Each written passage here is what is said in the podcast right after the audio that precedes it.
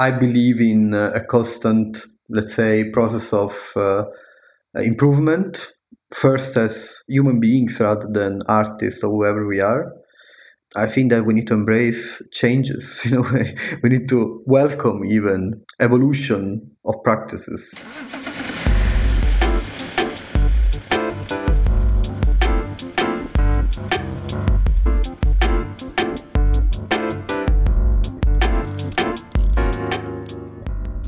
The Photable Society is sponsored by Nikon. We thank Shure for supporting our podcast production. If you haven't already, check out online for guest portfolio via the link in the description. Also make sure to follow the Photable Society on Instagram. There you can contact us and you don't miss any future episodes. Have fun!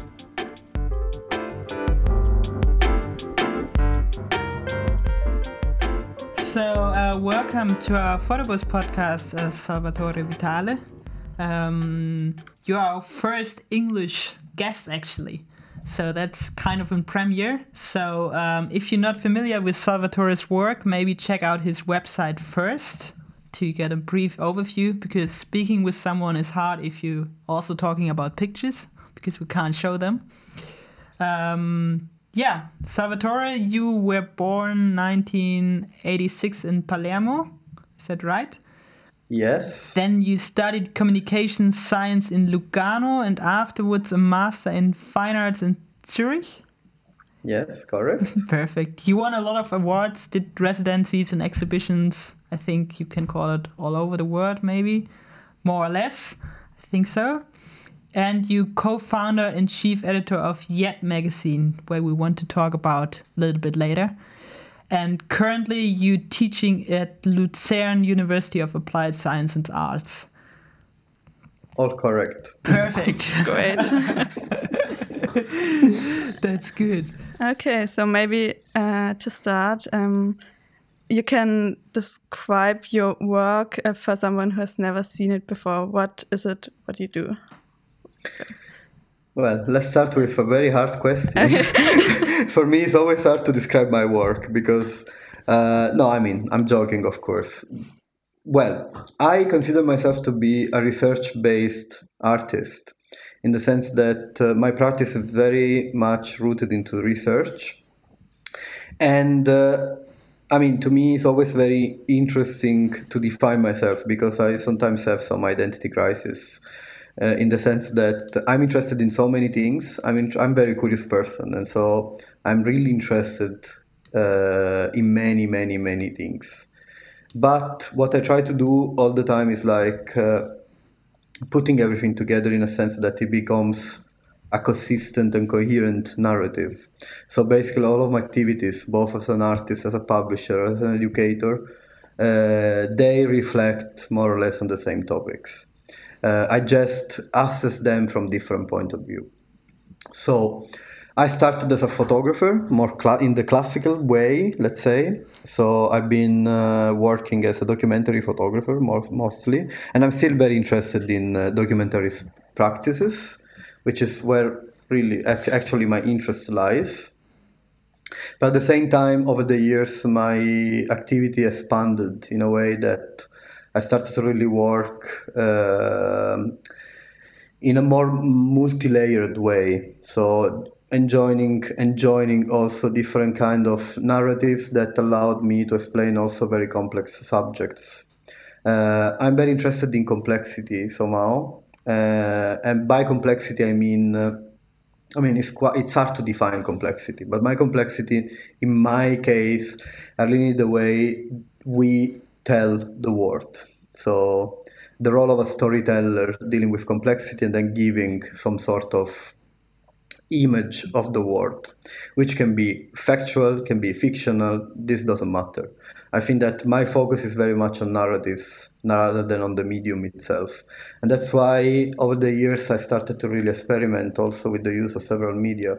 So I consider myself to be still a photographer, probably because photography or still image is always my starting point, but then I really reflect it in a very broad way. So I use text, video, sound, uh, CGI, uh, archival footages. Uh, I'm doing a research also on uh, internet communication at the moment.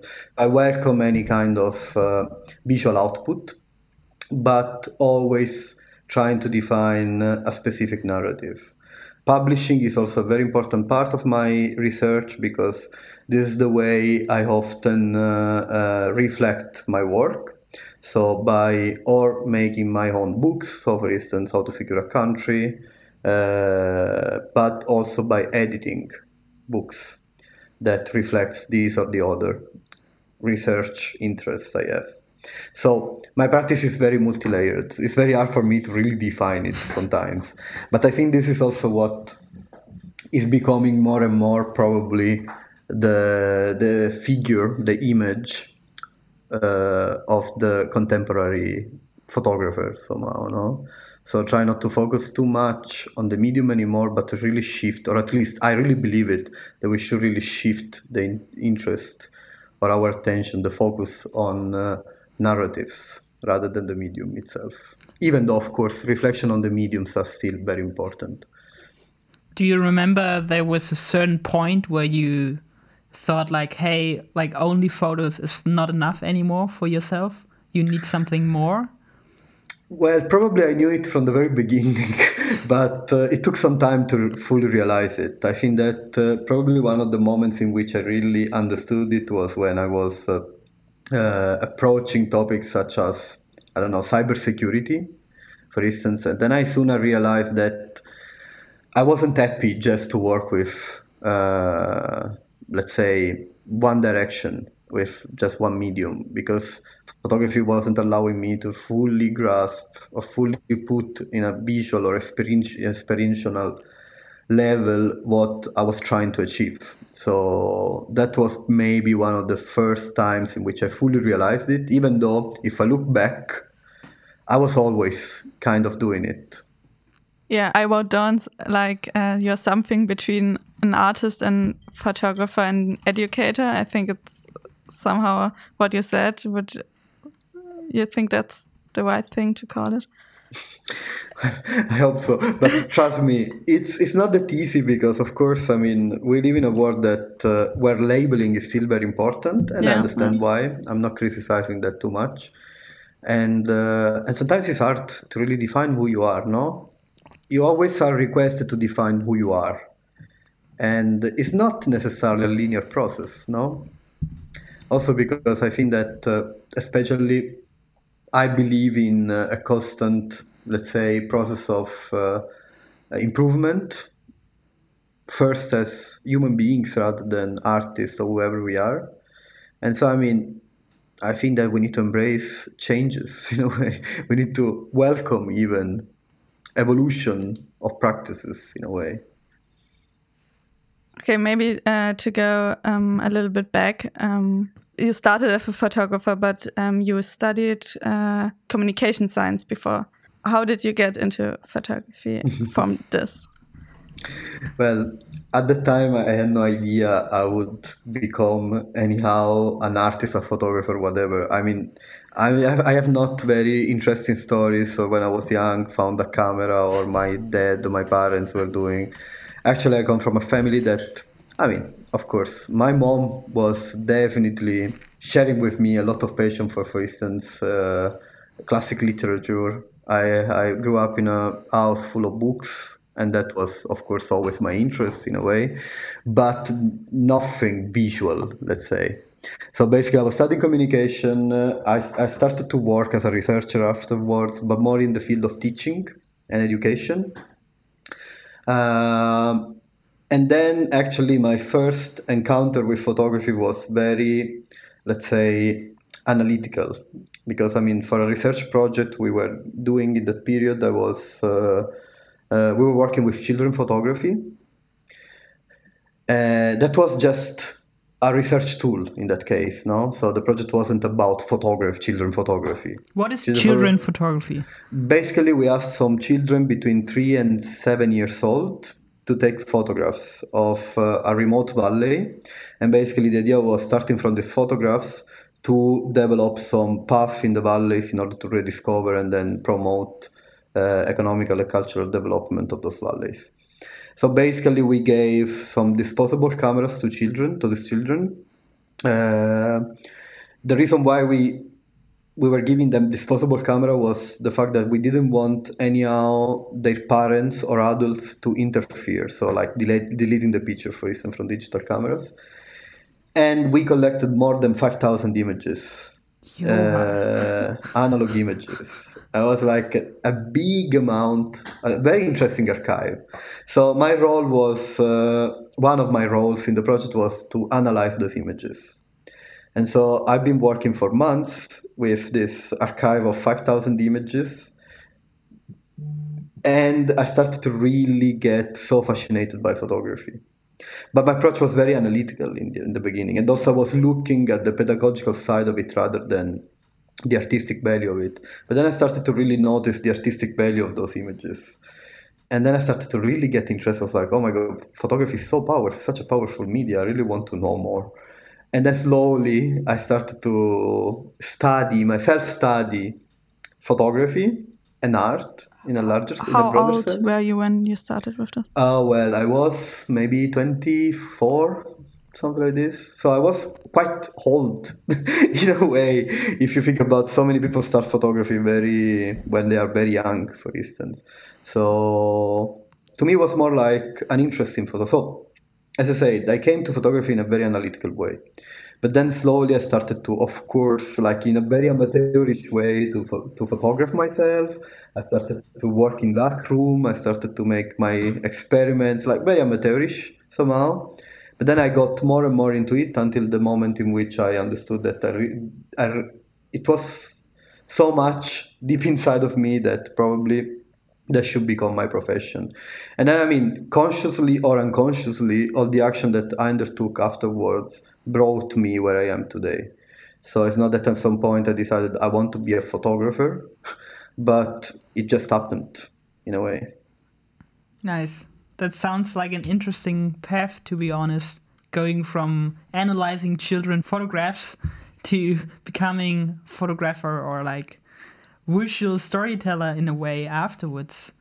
Um, I wanted to ask you how you you you were talking about your complexity in work and how do you find these in in your topics you're looking for and how do you find these little bits keeping the work together and telling the story as a whole how how do you research on like pictures and media so to me i mean my initial point is always uh, uh, a fascination for a topic, like everybody else. No, so I have a curiosity, I have a fascination, and then uh, this fascination soon becomes usually a sort of uh, fetish, in the sense that I cannot think about anything else, and then then I understand. Okay, maybe I should really work on this. So usually, I mean, I really deal uh, my, my subjects are highly political or social to some extent. So they are complex in itself. Basically, I never really um, avoid complexity in the sense that to me it's very natural to be to get interested in, for instance, uh, yeah, everything that regulates what does it mean to be a human being in uh, in this century, basically, in the or in the historical moment we are living in. So I look at the past for sure, but also I look at possible futures when I approach my my subjects. So I mean, I've been working on topics such as, uh, of course, state power. I've been working on topics that relates also with uh, uh, technological mediation, and I'm still working on them. And every time, what I do is like trying to define because I always start from very broad subjects. And then I try to define a case study. And then focusing on this case study, I try to say something that can speak more universally.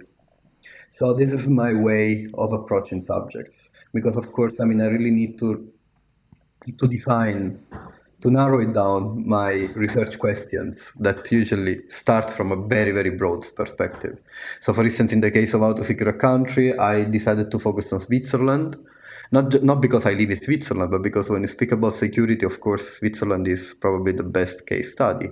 or at least it was six years ago when I did this project. Uh, for the new one, for instance, I'm focusing on China because it makes sense uh, to focus on that when you speak about uh, technological mediation. So to me, it's very important to really define a case study. And it's not like it's a linear process. It's not that you have an idea and then you say, okay, this is the perfect way to go. Of course, it, it comes from uh, uh, a lot of time spending on researching, reading, understanding, digging into this or the other topic. And then, I mean, suddenly, then you have, okay, everything is bringing me there. So I should probably try to focus on that particular subject. And when uh, it comes to to go from theory to practice basically it's never like also it's never linear it's not that i do research and then okay now i know what to do i go to shoot it's always a parallel process and i also give myself a lot of time to sorry a lot of time to experiment in the sense that uh, uh, i don't have like a fixed way of uh, depicting my subject. It's not that every project is going to look the same as the previous one. Because, I mean, as I said at the beginning, I really put a lot of my attention into the narratives rather than into the medium. So basically, the style, if we want to speak about style, which is a very, I mean, I think that is a very problematic word in my opinion, but my interest is very much in the subjects, in the topics, rather than in the way I photograph them. So to me, the process is, it goes parallel. I experiment a lot until I find the perfect way that matches what I'm trying to say, basically. Whether it is an installation, whether it is video, whether it is just uh, still images, when it, whether it is a mix of them. So when you start a project, you don't have like an end outcome in mind, but you find it uh, while researching, or is it? I think that I always have an idea on what the end outcome should be, uh, but I leave, give myself the possibility to change it. I think that there is something wrong if uh, an idea stays the same from the very beginning to the till the very end no? So depending on the way i experiment depending on the way where also the research leads me because at the beginning i don't know. Uh, so i think it's very interesting because it's a real real process of exploration no? So you get lost so many times even which is uh, where things start to get interesting i think and then i mean you really need to be able to but also I think that on the other end, to me, it's always very important to design the story. In the sense that uh, since I work also in uh, somehow in a transmedia way, it's very important to start to understand from the very beginning somehow what your references are, uh, what your story is, who your audience is, and how you can design it to work also across different platforms and media because it's never like as I said, it's never linear. For me, it's like, for instance, uh, one project can be can be like if we take as a to go into concrete. If we get as an example how to secure a country, the project is an installation, is a book, uh, and then I've been doing also a series of lectures, for instance, happenings, etc. And every time, uh, depending on what I'm showing, on how I'm designing it, then you find different side of the story.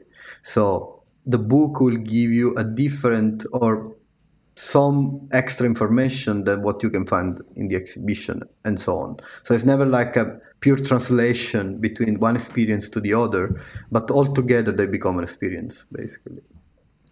So it's kind of also like a multi-layer um, way of showing the project, which is always like like there is no one form to tell the whole story. You need different ways to express what you're actually working on. Is that important for you? For me, it's definitely it's a matter of choices. No, I could I can say Secure a Country could have been like a series of photographs, and it would work probably. Uh, it's very much about uh, how complex you want to make your narrative. No, so. How many layers you want to add of your story, and of course, I mean, the more you want to layer your story, the more you need to define strategies to design it. Uh, to me, it's very important to deal with this complexity. I think this is my responsibility in a way. And then to try to find ways to mediate between this complexity and my audience. And also to create an active dialogue, an engagement, which means that, uh, I mean, I'm aware that it's not the easiest task to get confronted to my, my, some of my work.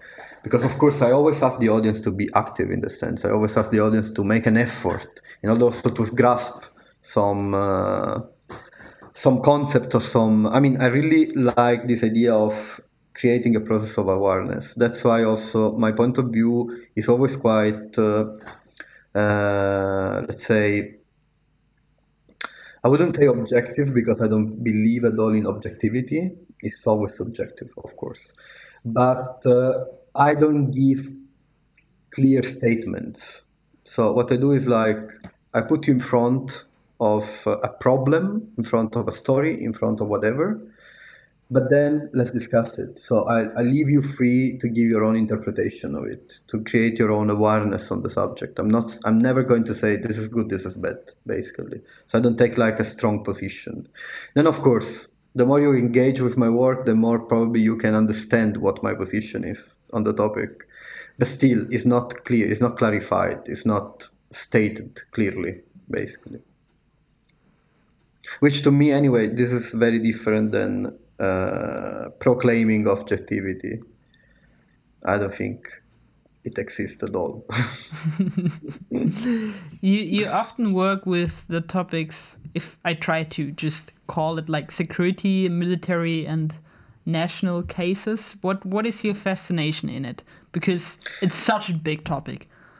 Well, I'm interested more in this idea of uh, um, impression management. So I'm very interested in the in the way, for instance, uh, state power works. I'm interested in the functioning of things. This probably come from. Uh, I mean, I, I've always been like this. I always was. Also, when I was a little child, I was interested in the functioning of things. So I was, you know, I'm mounting my toys and see how they're working, etc., etc. So I'm very obsessed by understanding how systems works and so this can lead, of course, to something related to security. So security system to me is such a fascinating machine, no? And then understanding the functioning, why, how those a security system work for me, that was a big fascination. And that's why I was digging so much into it.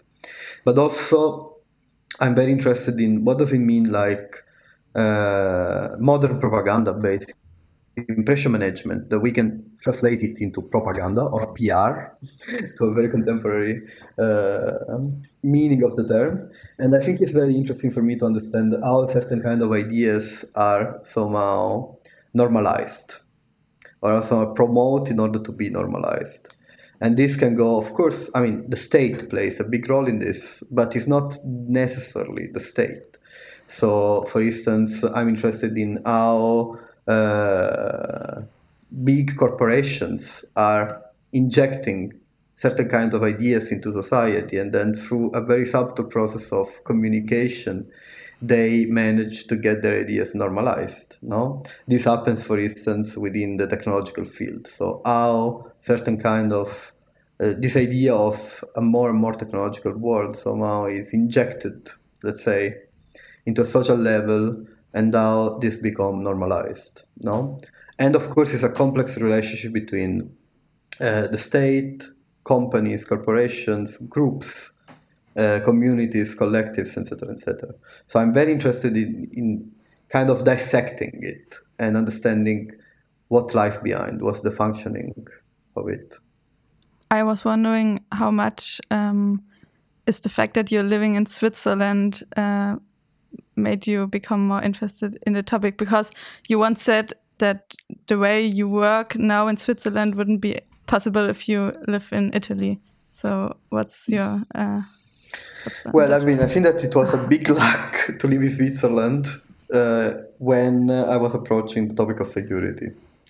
I mean, it wasn't planned. As I said, basically, uh, you know, actually, everything started from a very personal perspective. So everything started from this uh, votation against massive immigration that happened in Switzerland. Uh, Switzerland, of course, has a very different history than any other uh, European country. But at the same time, uh, this votation was representing basically a trend that was starting or already started, unfortunately, in Europe. So all this rise of populist movements or the rise of uh, um, yeah kind of needs for protection brought by, for instance, the way the migration crisis was being instrumentalized, etc., etc. So being in Switzerland was a luck because, of course, I mean, I found myself to live in the safest country in the world, or the so-called safest country in the world, and I was like, well, this is the perfect case study. So I can really dig into the security system of my own country. Uh, of course, in Italy would have been different because, of course, uh, first of all, the system is not the same. Uh, the efficiency of the system is not the same, and also the access probably is not the same. Switzerland is made in a way that uh, a project like this would have been possible because somehow society is based on trust in a way, still very much based on trust. And so also this help you also to gain access in a way. In Italy, I would find it much more difficult, for instance, to gain access. Here, the efficiency leads also to a situation in which you can even have a direct communication with, with, with the institutions. In Italy, for instance, this direct communication is not possible, or very hard at least. So, of course, I mean, I didn't experience to do the same in Italy, but I can imagine that wouldn't be the same. Of course, I mean, working in Switzerland was very, very interesting for me because it's definitely like, basically, imagine like, as I said, I'm, I'm working with case studies, no? So imagine you you have this topic and then you have like the perfect the the perfect scenario so basically by dissecting a perfect scenario then you can go deeper and then you can also underline the the things that doesn't work basically or the things that are not so efficient in a way so it becomes like a sort of uh, drop down uh, escalation what was the most fascinating thing you found out in your research about Switzerland connected to security? Like something odd or weird where you was where you were like oh, fascinated well. and like wow. well, I mean there are many actually. No. Of yeah, course, I, know I mean, it's hard I, to pick one, but if you I know when, when I started, I I, I soon uh, understood that I had no idea, basically. I mean, when you start to think about a security system, uh, the first thing you might imagine are, of course, the army, the police, whatever. So something that is also highly visible in a way, you know. But then actually, there is basically I think 90% of the system is invisible. and that's where my interest was lying the most. For instance, I was very, one of the most interesting experience for me was to enter this kind of military bunkers in the Alps uh, that are now turned into data centers. Most, many of them are turned into data centers. And then I was visiting one of them uh, uh, because I was interested in the data center aspect of it, not in the military aspect of it because of course it's not anymore used by the army. But it was so interesting because i mean this bunker was huge enormous. And there was still all the simulacra let's say of the military activity inside. And that was so interesting for me because it was like I, I was feeling completely detached from reality in a way. And then you, know, you had this highly technological infrastructure lying there together with the simulacra of uh, a military strategy, maybe from the 80s or 70s or whatever. It was creating this sort of crazy and so interesting at the same time uh, uh, contrast, which is the same contrast that I found in so many other aspects. So I think that if I should reply, what was what is one of the main uh, the things that surprised me the most is the fact that Swiss security system is very much made of contrast at so many layers levels. So from uh, uh, policy level to an infrastructural levels. And how do you get access to something like this? Because it sounds like okay, I want to photograph an old military bunker which is now in database and I think like no chance to get access. Like, how do you manage in your projects to get access to places like this? Well, I mean, first of all, you need to be committed. you need to keep the committed commitment alive. I mean, it, sometimes it takes. First of all, this military bunker it took three years probably Oh, okay. until I got access. Uh, but I mean, it depends. Access is never again. It's not linear. Sometimes it's just very easy. You just send an email and they welcome you. It can happen. Sometimes it's just a matter of big luck. So, for instance, I remember one of the first accesses I got was with the uh, border police. And with the border police, I was trying for one year to get access there. And then at some point, I found out that a researcher I was working with, I was collaborating with for the project. At some point, we found out that the former uh, classmates of him when he was going, I think, secondary school, became the chief of the border guards in Basel. And then we just contact him, and then I was like, "Oh, sure, you're welcome." and until then, I, I think I got I don't know many refusals, and then suddenly I was in. Yeah. You know, so it's very like uh, it's very unpredictable the way you gain access. But you need to. Of course, I had my strategies, definitely. So I was trying to define. I mean, first of all, I was trying to be very, very open. So I wasn't. I think that one of the main uh, uh, peculiarities, if you want to, if you want to access a system that is much based on trust, then you need to become a trustworthy person. So I was really trying to be very open, very transparent in my intentions. I was saying from the very beginning what the project was about, exactly what I was interested in, and what the output was supposed to become. And also, I was never saying that I'm a photographer, but an artist. It works much better.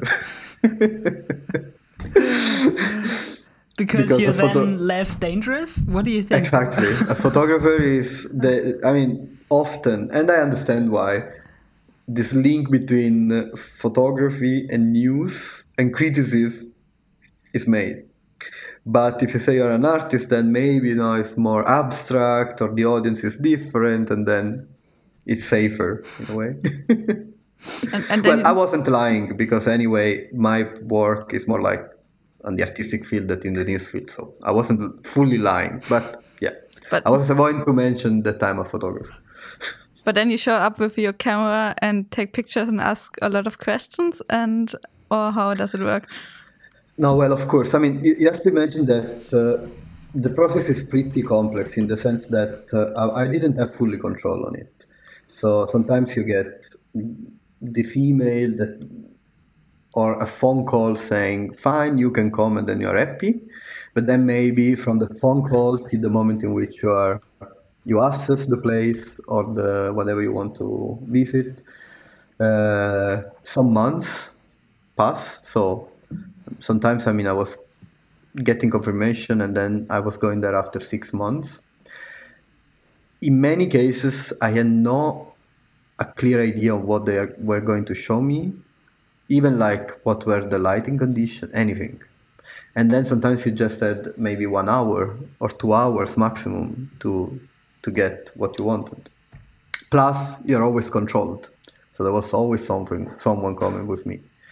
So they i mean i think that in the end it doesn't care what kind of medium you use of course i mean if you want to access then photography i think is pretty expected because it's something like it's a documentation tool in a way you know but also you need to be able to in a very short amount of time to create a relationship with the people that welcomes you so i was trying to really engage with them in a way that they would understand they, they could trust me somehow. And I was very respectful. I mean, uh, of course, there are so many images that I couldn't use for the project because they didn't allow me. So these are the other institutions didn't allow me. But I knew it. I knew it from the very beginning. And to me, you know, you have to make uh, choices. And to me, was too important to work from this insider perspective. And so to engage with within an active collaboration with the institution that produce security and to get rid of some freedom rather than uh, uh, the other way around. So to me, that was fine. I was often showing the images that I was taking. We were discussing and say, okay, this you can use. This maybe is better. You cannot. You don't use it because of this or that reason. Or sometimes even in the process of acquiring images, they were clearly saying me, for instance, this maybe it's better if you don't photograph this, or if you don't approach that. So, but it's fine. It's all about negotiation in a way. Sometimes I was even managing to convince them to allow me to photograph something that at the beginning maybe they were refusing to. So.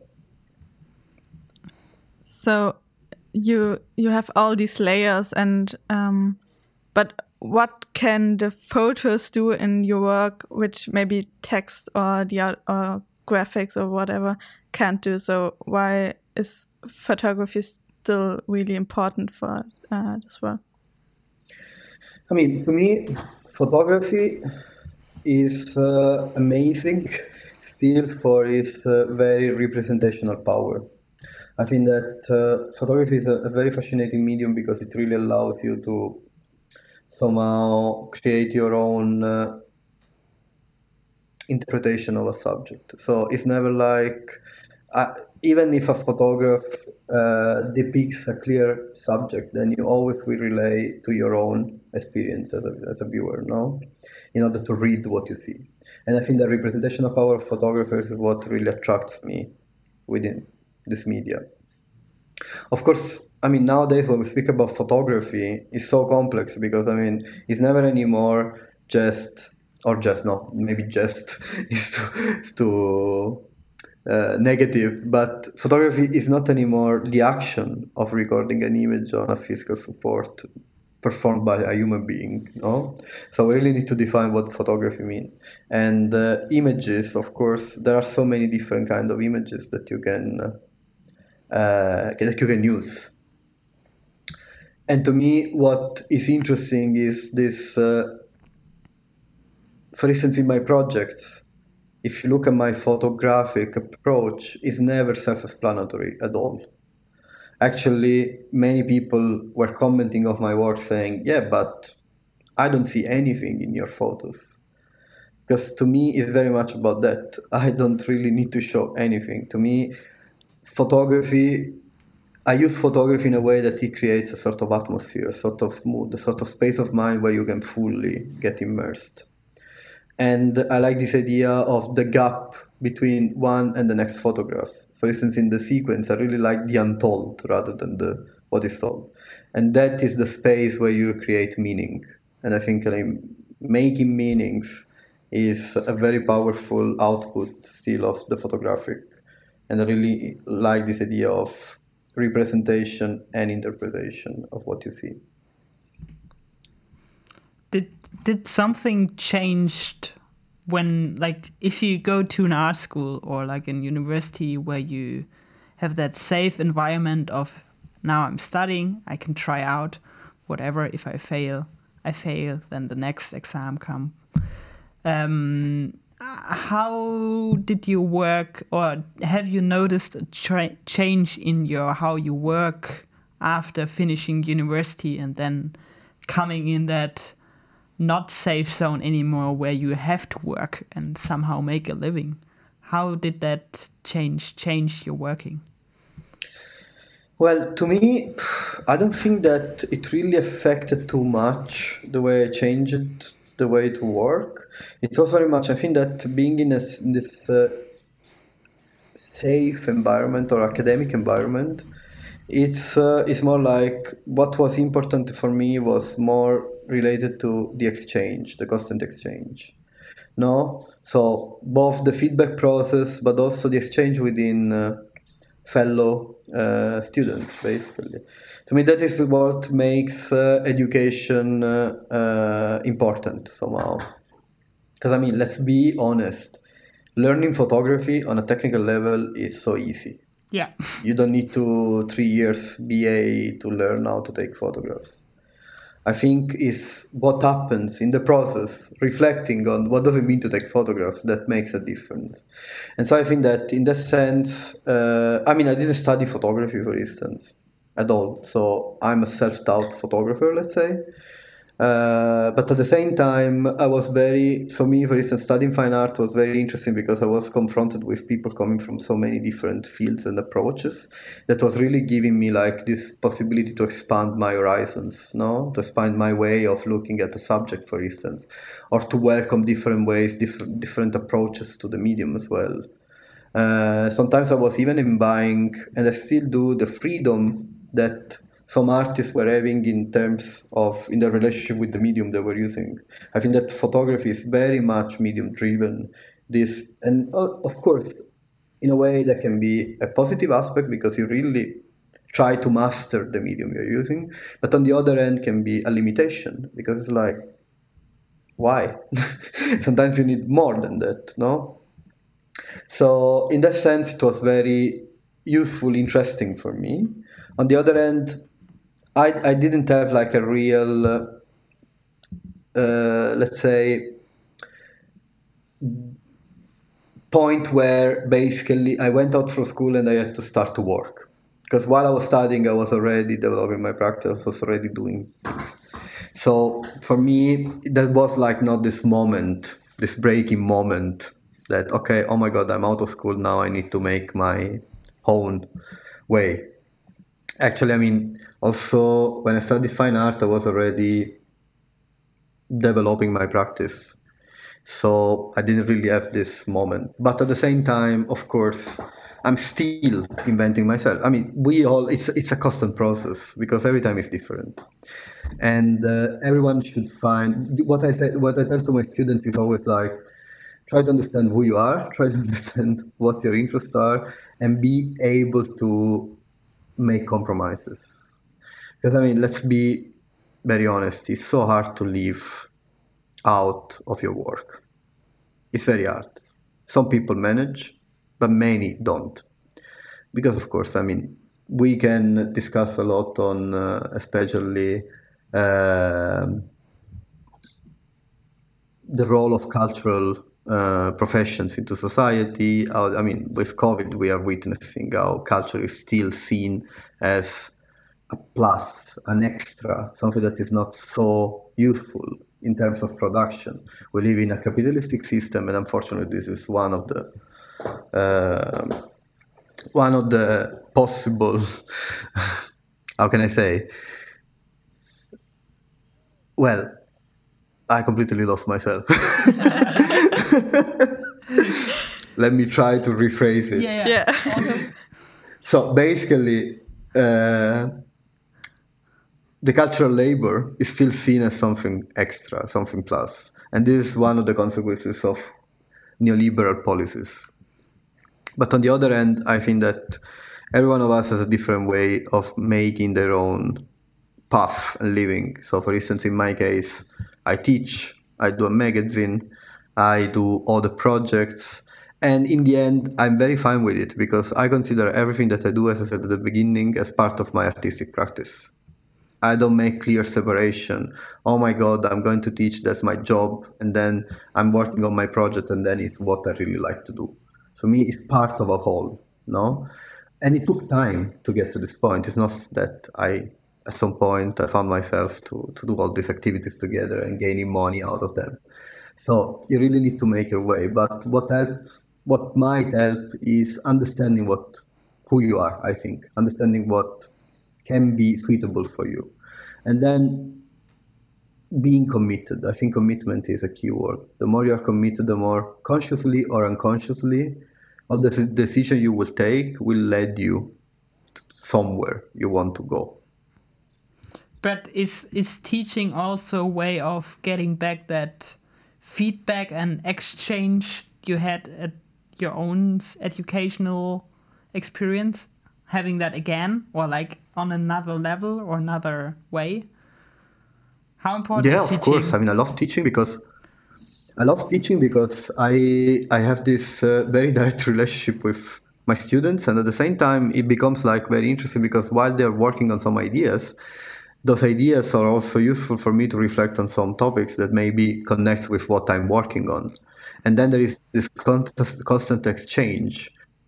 And I think, I mean, I really like this idea of this experimental setup that we put together and then we constantly share ideas and opinions. So I like this. Uh, of course, as a teacher, I have a different role, definitely, and I, I need to remember about it, even though sometimes it's hard. but on the other end, I think uh, this constant process of exchange is very enriching. Both, I hope, for my students, but also for myself. For myself, definitely, I really, really enjoy it. That's why I I consider teaching as part of my artistic practice. It's not completely detached. It's not just a job. So um, I was wondering, how do you deal with creative blockades, or if you your your projects are really long, you work so long on a project. How you do you deal with setbacks, and if you don't know how to work in it, and yeah. Oh well, they keep on coming, of course. Especially, I mean, I remember the frustration. Uh, if we speak about again to how to secure a country, the frustration of where I was wasn't managing to gain access, and they're like, okay, what do I do while I'm waiting for it? I mean, the fact that I do several things helps because it doesn't mean that I'm 100% on a project. But on the other end, uh, I always try to find creative strategies. I said I was talking about this uh, space for experimentation that I give to myself. You can't even imagine how many things I try before I get to a final uh, result.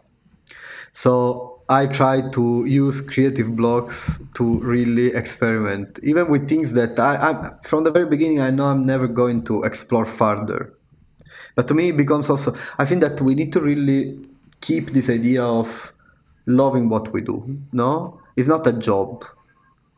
Well, it can become a job, but it's not a pure job. So we really need to enjoy what we do. No, and so sometimes even to experiment and get very abstract or not so uh, or even funny can be interesting.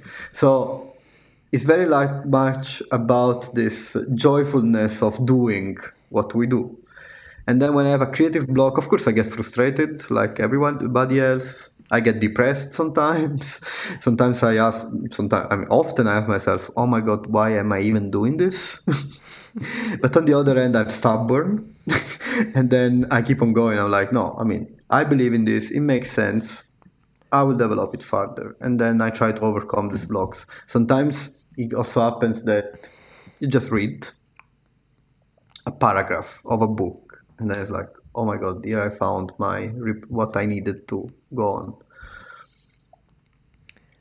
So you you also it sounds like you also know that feeling of like what the fuck why I'm photographing why I just don't do something real. Of course, but, of, but I think that this is something common to everybody. Yeah, but no one like I think often it's not that people don't speak about it that people say like ah I'm I'm photographer artist or something. So I think it's really nice that people should speak more often about it.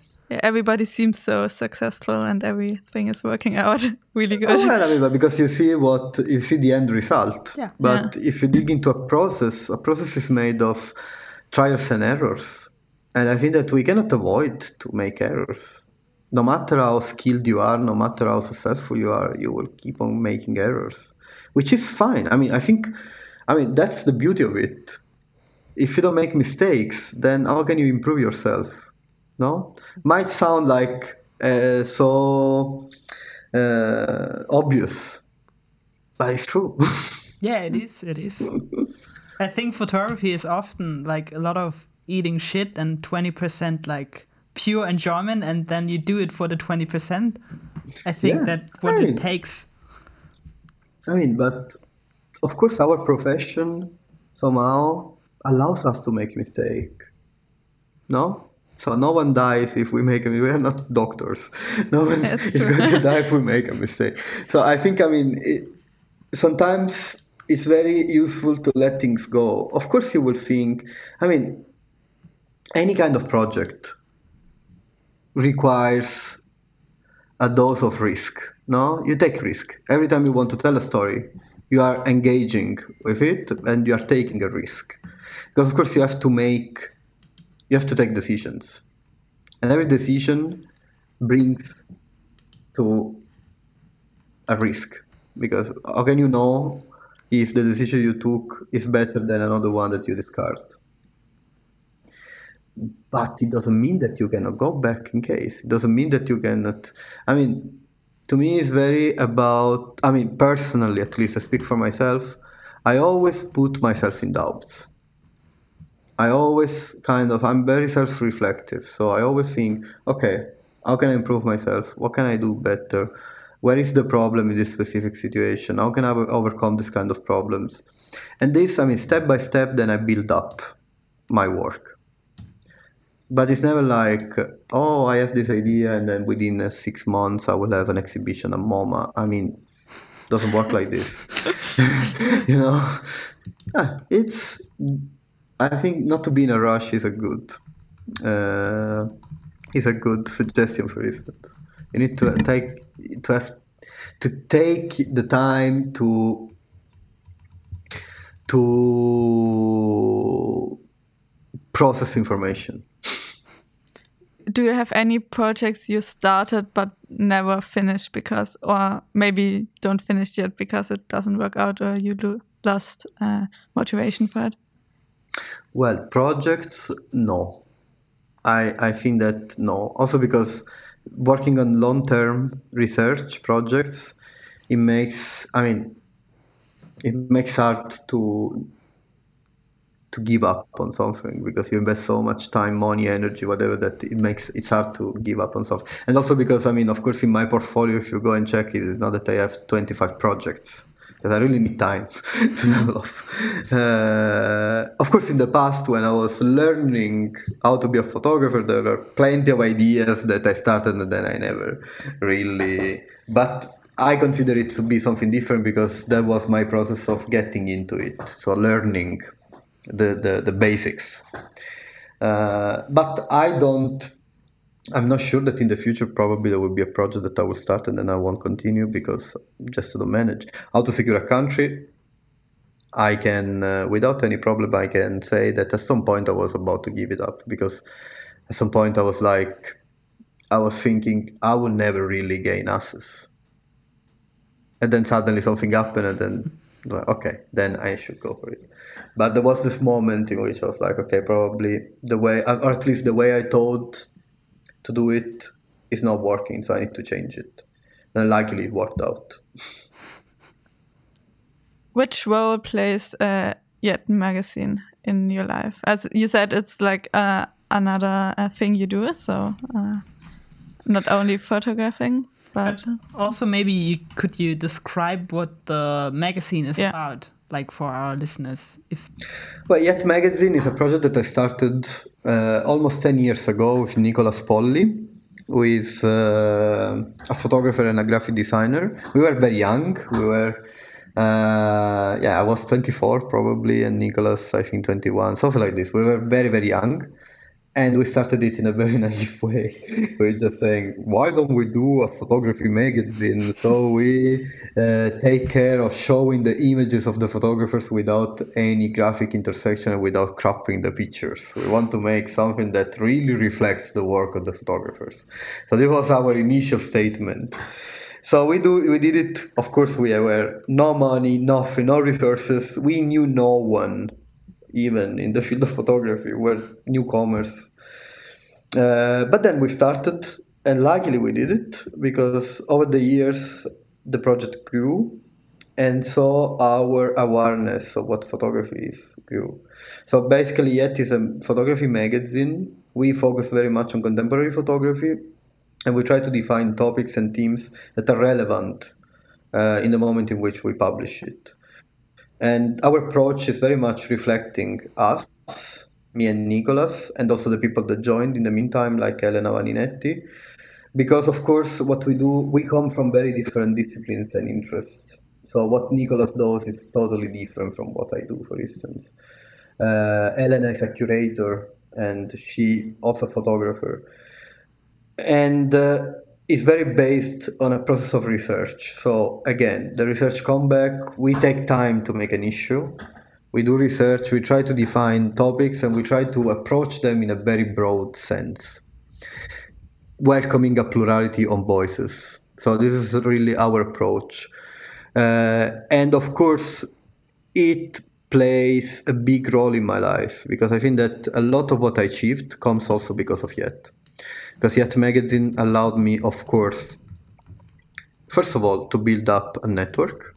I don't hide it. I think that was relevant for me to understand how photography works and the world of photography works. But at the same time, to meet so many amazing practitioners, artists, to, to engage with them, to learn a lot from them, uh, to travel a lot, to see things that otherwise I wouldn't probably see in my life. And so, of course, this became very relevant also in the development of myself, both as an artist but also as a human being. So, to me, the process of making an independent magazine, because I think it's important to say that it's independent, we never did it to gain money so we really never, I didn't become rich because of Yet at all. And we we really decided to stay independent to, to have this freedom, no? To have this freedom to to experiment, to approach it, to approach topics that we really care of. So in a way, I could describe it as a sort of personal project as well, no? And that's why it became so important for me and uh, it really played a big role in the development of my own career. Would you recommend to to do that again? Like if if if your students would ask you, "Hey, Salvatore, we're thinking about doing a photography magazine," would you say like yes or don't do it? It's really stupid. No, I will always say yes because I think it's such an, an amazing experience. Of course, I mean, it depends on what your intentions are. If you want to make money, then yeah. Maybe not. not. but if the goal is not to make money, but is to. I think that in photography we, we lack of critics. So I think that we probably need more magazines or platforms where we openly discuss. Uh, so if your final intention is really to bring a critical point of view, a critical vision on what photography is, then please go for it. We need more. We need much more. Then a magazine, of course, can be a printed magazine like Yet, can be a digital magazine, can be so many, can take so many forms, shapes. Doesn't matter, but definitely, I think that we need more and more. Was it a printed magazine from the from the beginning? Um, oh no. no, no, no, no, no. We didn't have those money to print, but we always were thinking about printing it. So even if at the beginning we launched it online, uh, it was already the layout, for instance, was made to support a printed publication. So we were mimicking a printed publication. Yes, because that was our dream, and luckily we managed at some point to print it. Do you think it's easier to do projects like this in Switzerland, or is it, or is it mm. easier to to work in the field of art in general in Switzerland because there is uh, stereotyping more money in the country or like it's more wealthy? I think there is a, of course, there is a, a sort of misunderstanding about what is uh, relevant in the art world. Definitely, money matters. I mean, let's not hide it. So the fact of having some, I mean, there are countries that are more privileged than others. Switzerland is one of them uh, like the Netherlands, for instance, or like you know countries where they have like a sort of system of support for art and culture that uh, they invest much more money than other countries. If I make, for instance, a comparison between Switzerland and Italy, it's like day and night. But I think it's important to remember that money is not everything. Yeah, definitely. As there are more money, also there might be more competition and it's not always easy to access to this money. It's not that everybody access to this money. So I think that in the end, quality matters, and it's very much about what you have to say. So of course, as soon as you have a great idea, probably Switzerland, you have maybe uh, more possibilities to get a grant, a production grant than in Italy. Okay, but if you don't have that idea, even there are, if there are like millions for you you will never get them or Yeah. even if you get the money then your project won't be successful Yeah. so I think it's, it's the same as talking about artists that needs to to work and artists that come from wealthy families. Doesn't mean that since you come from a wealthy family, you don't need to spend eight hours a day in a boring office or at the McDonald's. Uh, it means that you necessarily are going to be more successful than someone else. No, so money is not everything. Yeah. It matters, but it's not everything. Yeah, definitely. So, so maybe in Switzerland, what I really appreciate about Switzerland is that the cultural policies, the state cultural policies, are um, are developed in order to promote culture. So culture is not seen as something extra, or at least not as in other countries, because even here, still, first things they closed because of COVID, theaters, cinemas, etc., etc. So same, but at least they invest more money into spreading culture. I think that the Swiss, the Swiss government uh, understood very well the power of uh, artistic dissemination as a propagandistic tool. and this is, uh, of course, historically, uh, it's clear historically. If you if you dig into the history of Switzerland, you will see many of those uh, state move uh, to to use culture and artistic production in order to sell a vision, a specific vision of the country. But at the same time, I think that especially in a moment like this, probably maybe Swiss government understand better than other governments, or at least can understand better because it's willing to invest because there are more money. That uh, the vision of the of possible futures promotes by artists and cultural workers can lead to something that can be profitable in the future. Mm-hmm. And so I think this is what makes this Switzerland maybe more interesting than other countries. On the on the on the same time, Switzerland is such a small country. So, and if you if you have a look at the artistic production that happens in Switzerland compared to how small is the country, competition is very high. So I wouldn't say it's easier in a way, but I would say it's uh, it's different. Yeah, yeah. I just ask because like I I have no idea what's going on in Switzerland. Like you don't hear that much from not coming there. Yeah. Yeah, Switzerland is very interesting because it's like uh, it's in the center of Europe, but at the same time, it's kind of detached from Europe. It's like this uh, happy island, let's say, even though it's not so happy as it might look from the outside. But I think, I mean, it's also uh, the fact that not so, in general, you don't know so much about Switzerland is again a political strategy, basically. Yeah, I feel like it's like not far from Germany, but it feels really far away for me because I, I've never really been there and I don't really know so much about it. Yeah.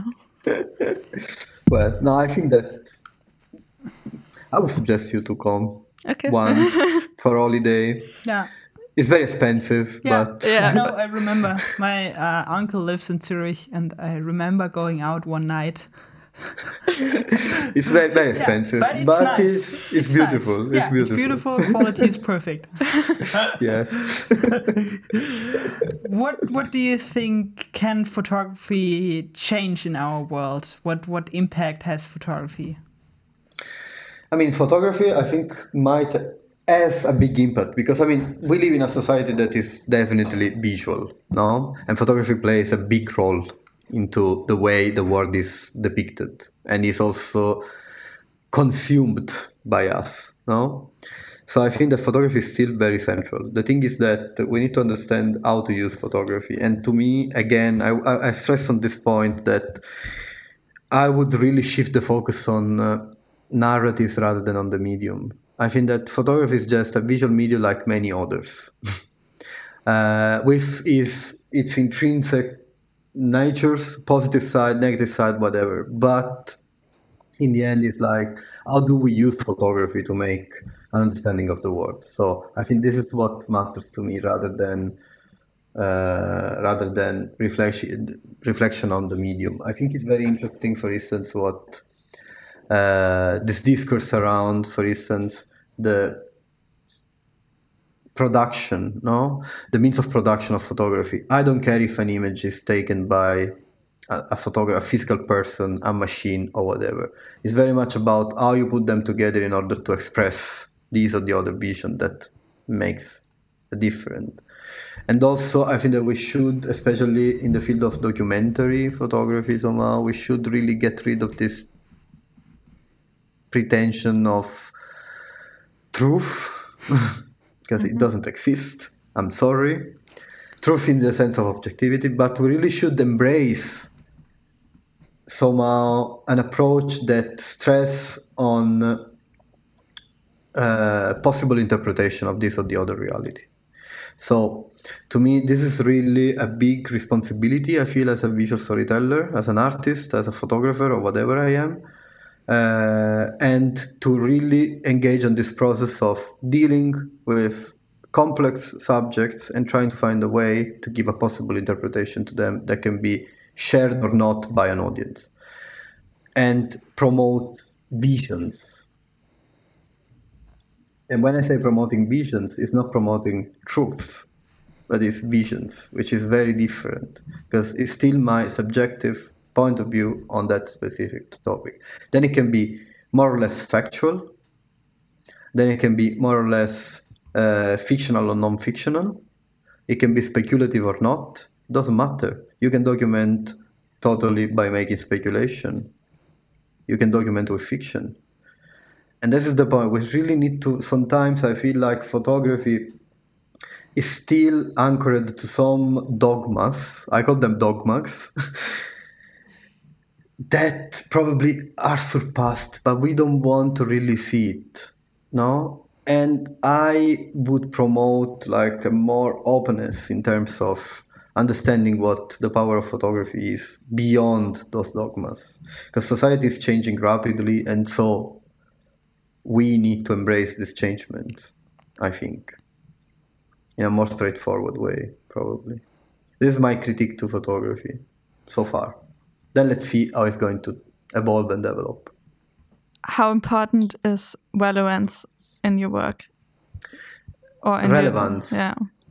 What do you mean with relevance? Uh, exactly. Like when when you choose to to work on a topic, um, you think people should know about this uh, topic. I think, or do you choose it because you want to know more about it?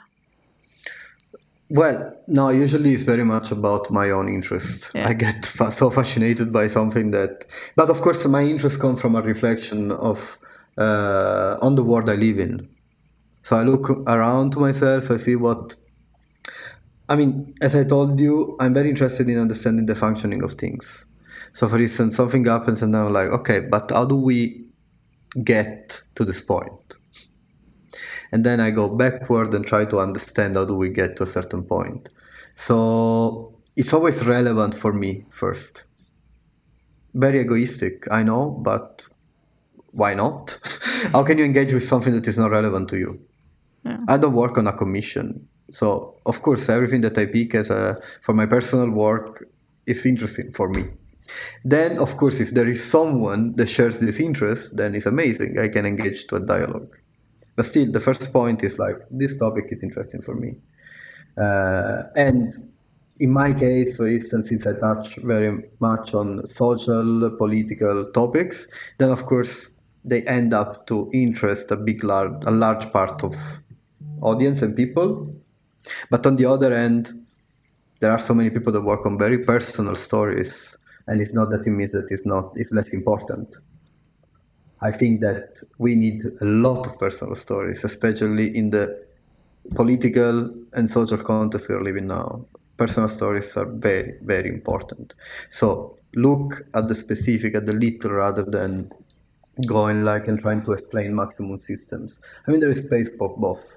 but this is why I was talking, for instance, about case studies at the beginning. You know, you can pretend to speak about like in a universal language, but it's very hard. It's very hard. So it's better to focus on smaller stories that can tell you something bigger, basically, or can be applied in bigger context. I think that's a beautiful ending, kind of. Yeah. Do you have anything in mind which you still want to say, or which we haven't spoke about, or which you want to No, give well- us on the way? I don't know. I mean, I think that I've said a lot, and in some things, I mean, I know that uh, probably they would need further uh, explanation, especially some comp- concepts that are a little bit complex. But I think it's fine. I mean, then uh, in case uh, people have some uh, quest further question afterwards or criticism, then it's fine. I, always like to engage dialogues. so if someone was to contact me, then I'm pretty open.